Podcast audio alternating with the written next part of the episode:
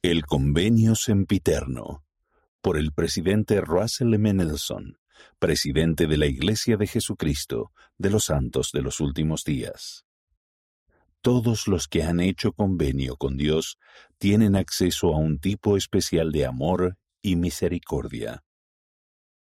En este mundo marcado por guerras y rumores de guerras, la necesidad de la verdad, la luz y el amor puro de Jesucristo es mayor que nunca.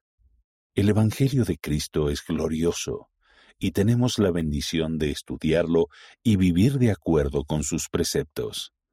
Nos regocijamos en nuestras oportunidades de compartirlo, de testificar de sus verdades donde quiera que estemos.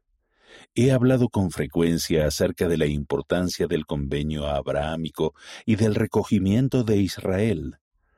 Cuando aceptamos el Evangelio y somos bautizados, tomamos sobre nosotros el sagrado nombre de Jesucristo.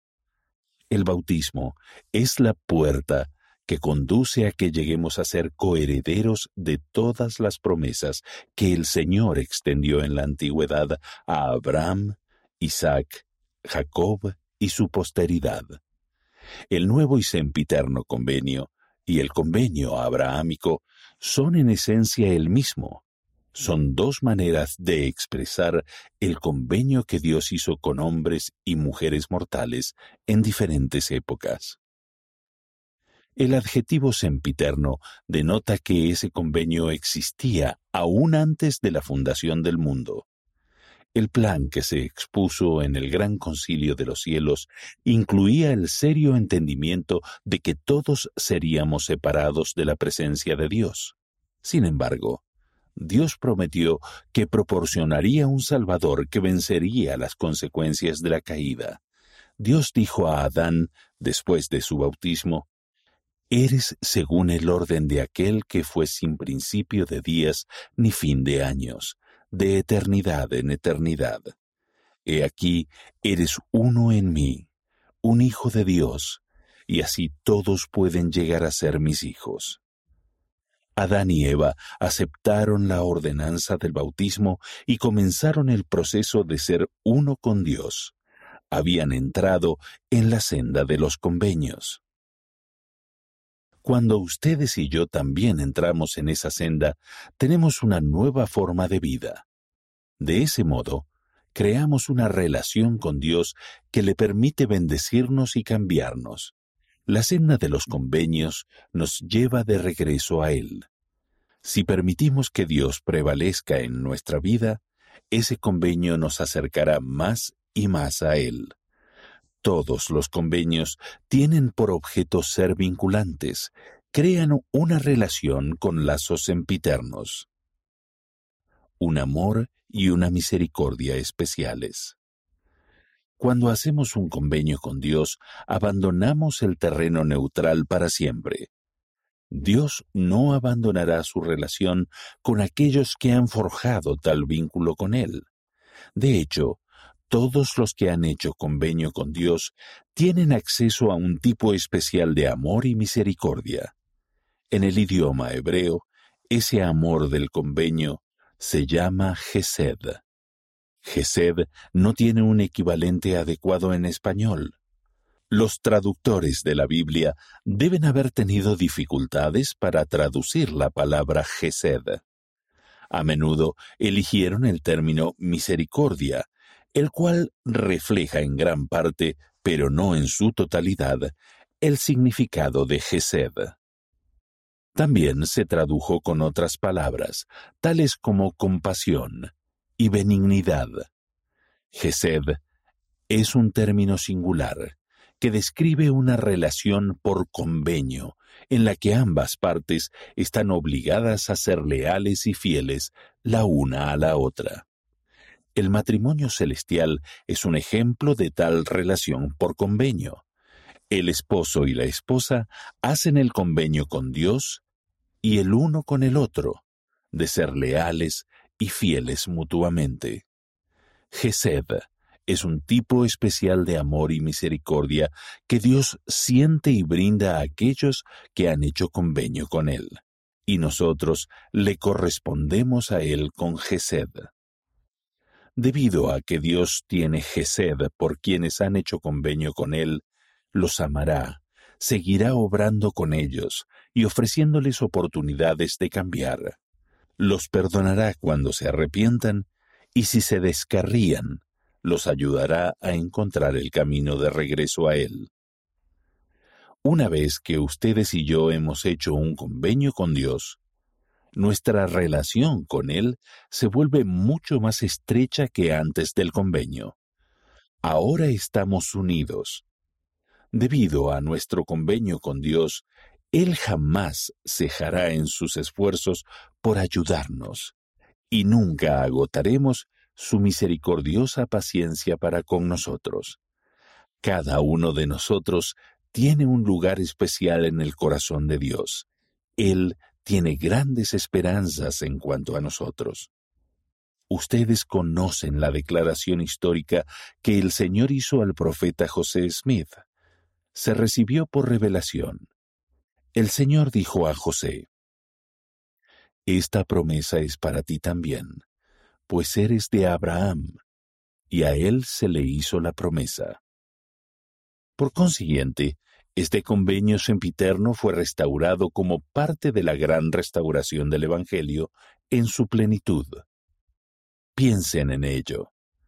El convenio del matrimonio efectuado en el templo está directamente relacionado con ese convenio abrahámico. En el templo, los matrimonios aprenden en cuanto a todas las bendiciones reservadas para la posteridad fiel de Abraham, Isaac y Jacob. Al igual que Adán lo hizo, ustedes y yo entramos de modo individual en la senda de los convenios al bautizarnos. Luego entramos más completamente en ella en el templo. Las bendiciones del convenio de Abraham se confieren en los santos templos. Esas bendiciones nos permiten al resucitar heredar tronos, reinos, potestades, principados y dominios para nuestra exaltación y gloria en todas las cosas. En el texto final del Antiguo Testamento leemos acerca de la promesa de Malaquías de que Elías el profeta hará volver el corazón de los padres hacia los hijos y el corazón de los hijos hacia los padres. En el antiguo Israel, Tal referencia a los padres habría incluido a los padres Abraham, Isaac y Jacob. Esa promesa se aclara cuando leemos la versión distinta de ese versículo que Moroni citó al profeta José Smith. Y él, Elías el profeta, plantará en el corazón de los hijos las promesas hechas a los padres, y el corazón de los hijos se volverá a sus padres. Jesucristo, el centro del convenio.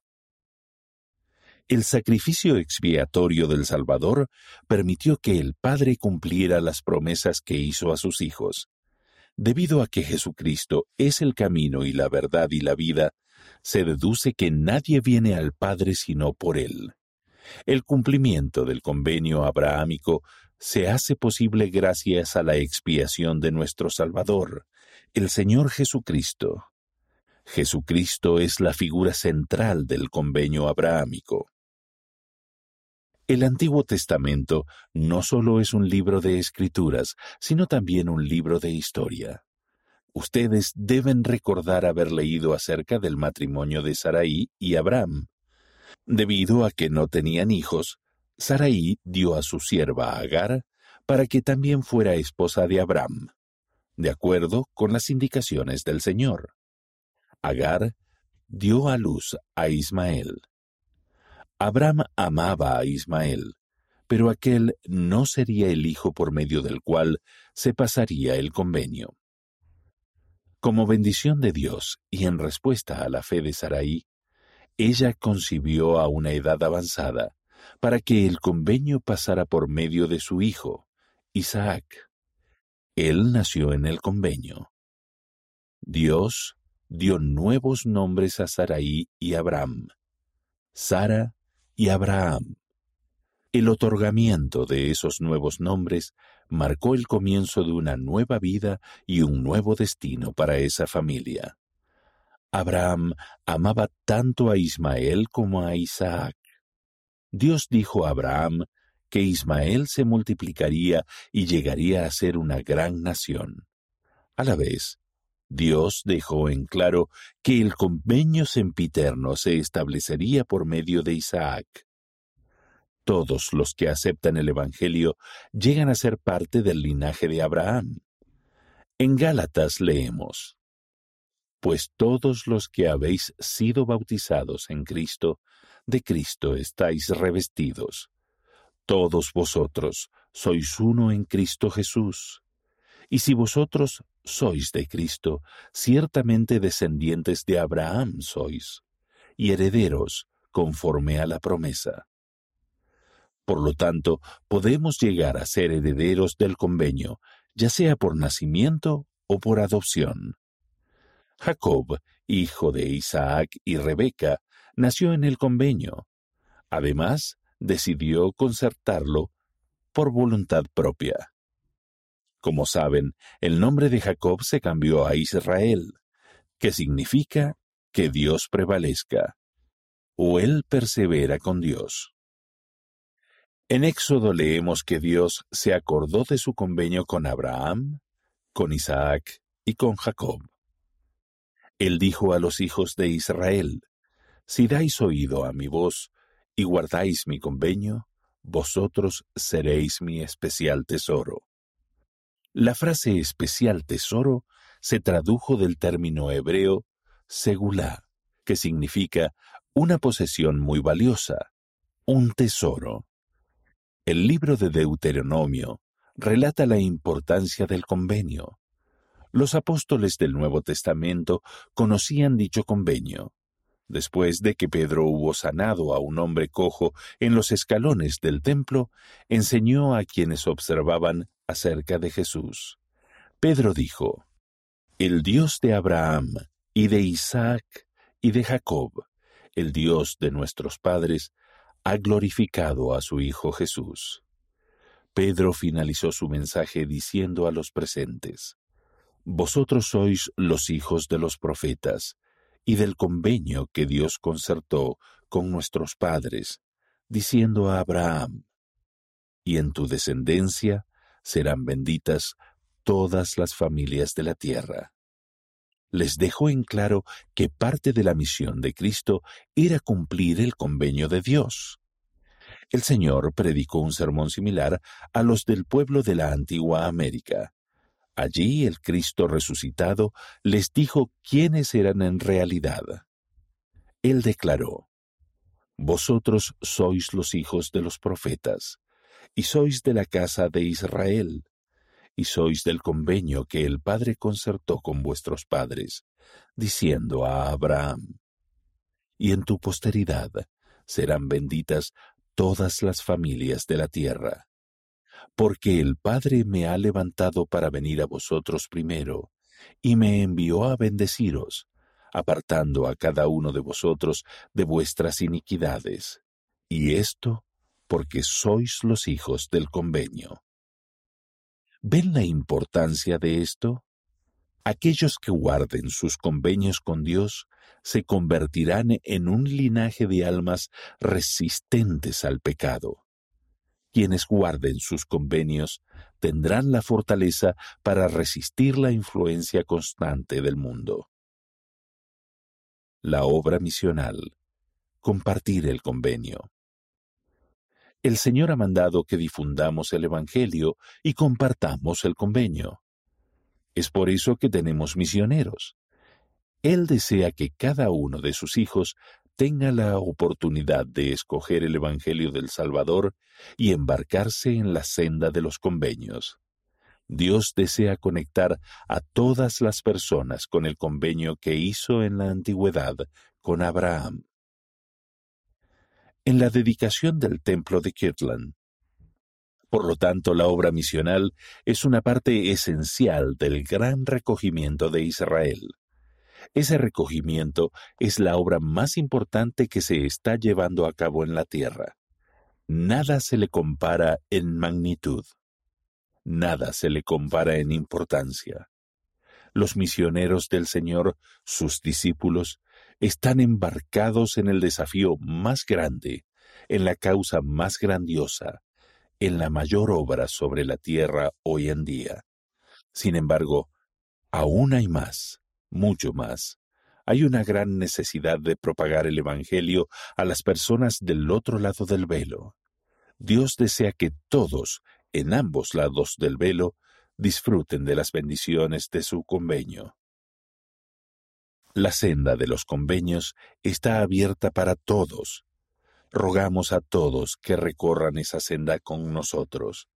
Ninguna otra obra es tan universalmente inclusiva, porque el Señor es misericordioso para con todos aquellos que con la sinceridad de su corazón quieran invocar su santo nombre. Debido a que el sacerdocio de Melquisedec ha sido restaurado, las mujeres y los hombres que guardan los convenios tienen acceso a todas las bendiciones espirituales del Evangelio. En la dedicación del templo de Kirtland, en 1836, bajo la dirección del Señor, apareció Elías el profeta. ¿Cuál era su propósito? Hacer volver los hijos a los padres. También apareció Elías. ¿Cuál era su propósito? Entregar a José Smith y a Oliver Cowdery la dispensación del Evangelio de Abraham, diciendo que en nosotros y en nuestra descendencia serían bendecidas todas las generaciones después de nosotros. De este modo, el maestro confirió a José Smith y a Oliver Cowdery la autoridad del sacerdocio y el derecho de transmitir las singulares bendiciones del convenio abrahámico a los demás. En la Iglesia recorremos la senda de los convenios tanto individual como colectivamente. Así como los matrimonios y las familias comparten un vínculo lateral único que crea un amor especial, también lo hace la nueva relación que se forma cuando nos unimos por convenio verticalmente con nuestro Dios. Aquello quizás sea a lo que Nefi se refería al decir que Dios ama a los que lo aceptan como su Dios. Esa es exactamente la razón por la que, como parte del convenio, una misericordia y un amor especiales, es decir, Gesed, están al alcance de todos los que entablen esa relación vinculante e íntima con Dios, incluso hasta mil generaciones. El hacer un convenio con Dios cambia nuestra relación con Él para siempre. Nos bendice con una medida adicional de amor y misericordia. Influye en quienes somos y en cómo Dios nos ayudará a llegar a ser lo que podemos llegar a ser se nos promete que nosotros también podemos ser un tesoro singular para Él. Promesas y privilegios. A quienes hacen convenios sagrados y los guardan, se les promete la vida eterna y la exaltación, el mayor de todos los dones de Dios.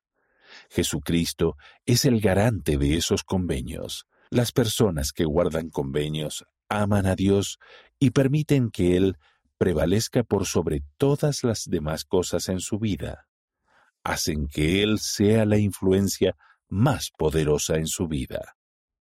En nuestros días tenemos el privilegio de recibir bendiciones patriarcales y conocer nuestro vínculo con los patriarcas de la antigüedad. Esas bendiciones también brindan un atisbo de lo que está por venir.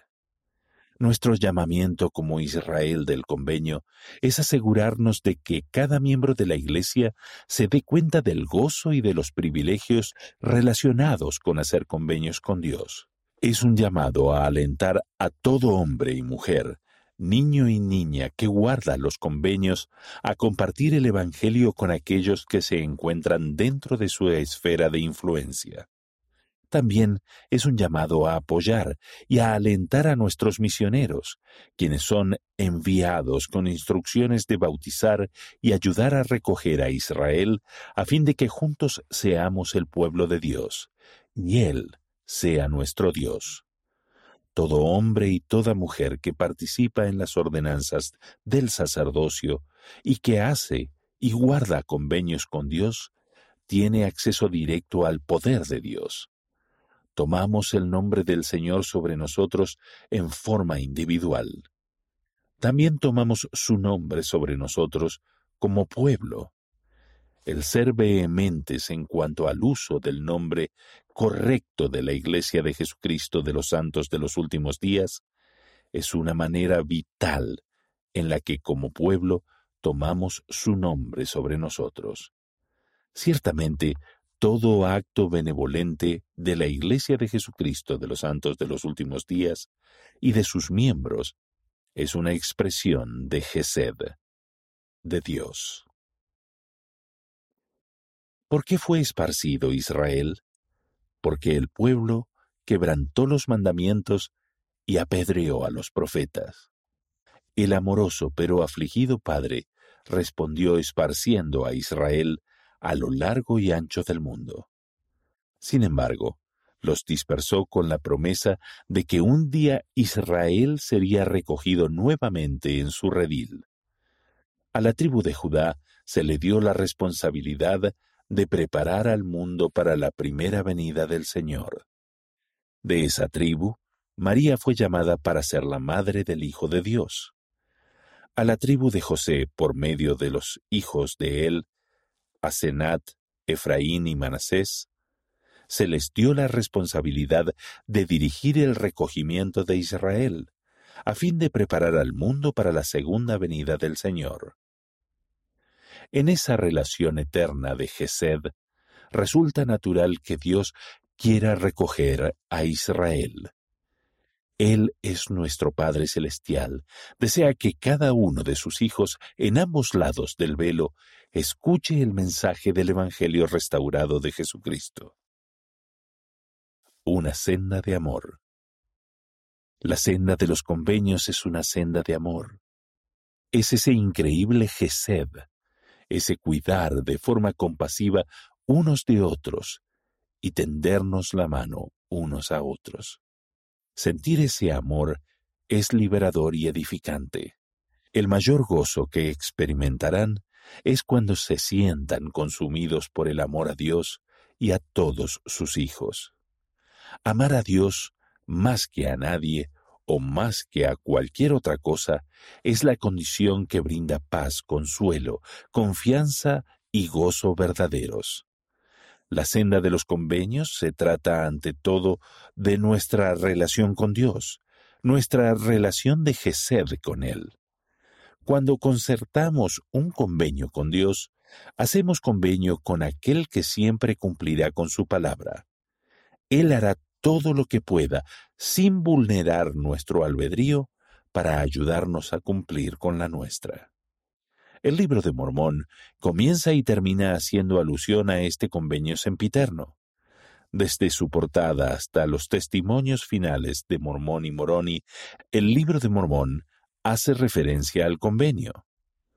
La salida a luz del libro de Mormón es una señal para el mundo entero de que el Señor ha comenzado a recoger a Israel y a cumplir los convenios que hizo con Abraham, Isaac y Jacob. Mis queridos hermanos y hermanas, hemos sido llamados en esta época crucial de la historia de la Tierra para enseñar al mundo acerca de la belleza y el poder del convenio sempiterno.